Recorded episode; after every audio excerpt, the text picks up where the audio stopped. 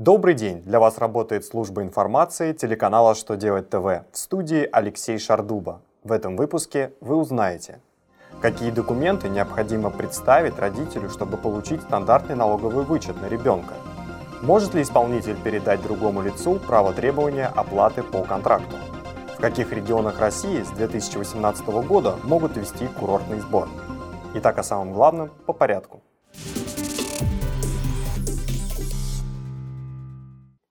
Как известно, родители имеют право получить стандартный налоговый вычет по НДФЛ на содержание детей.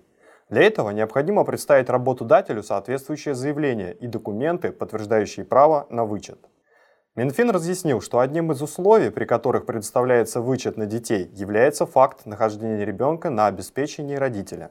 Поэтому, если ребенок не проживает с родителем, то в качестве доказательства содержания ребенка к заявлению о предоставлении вычета он может приложить документы, подтверждающие факт перечисления денежных средств на обеспечение ребенка, копию свидетельства о регистрации брака, письменное заявление бывшей супруги о том, что отец ребенка участвует в его обеспечении и другие.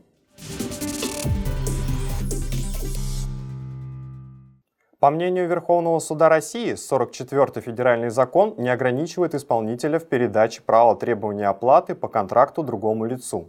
В рассмотренном судом деле стороны по соглашению расторгли частично исполненный контракт.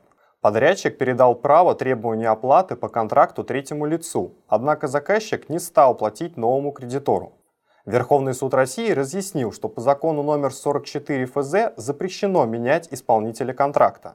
При этом исполнителю не запрещено передавать право требования оплаты другому лицу. Также судебный орган напомнил, что победитель торгов не может уступать право или переводить долг, если договор заключается только на торгах. При этом данный запрет не распространяется на уступку денежного требования, так как при исполнении обязательств по оплате личность кредитора не имеет для заказчика значения.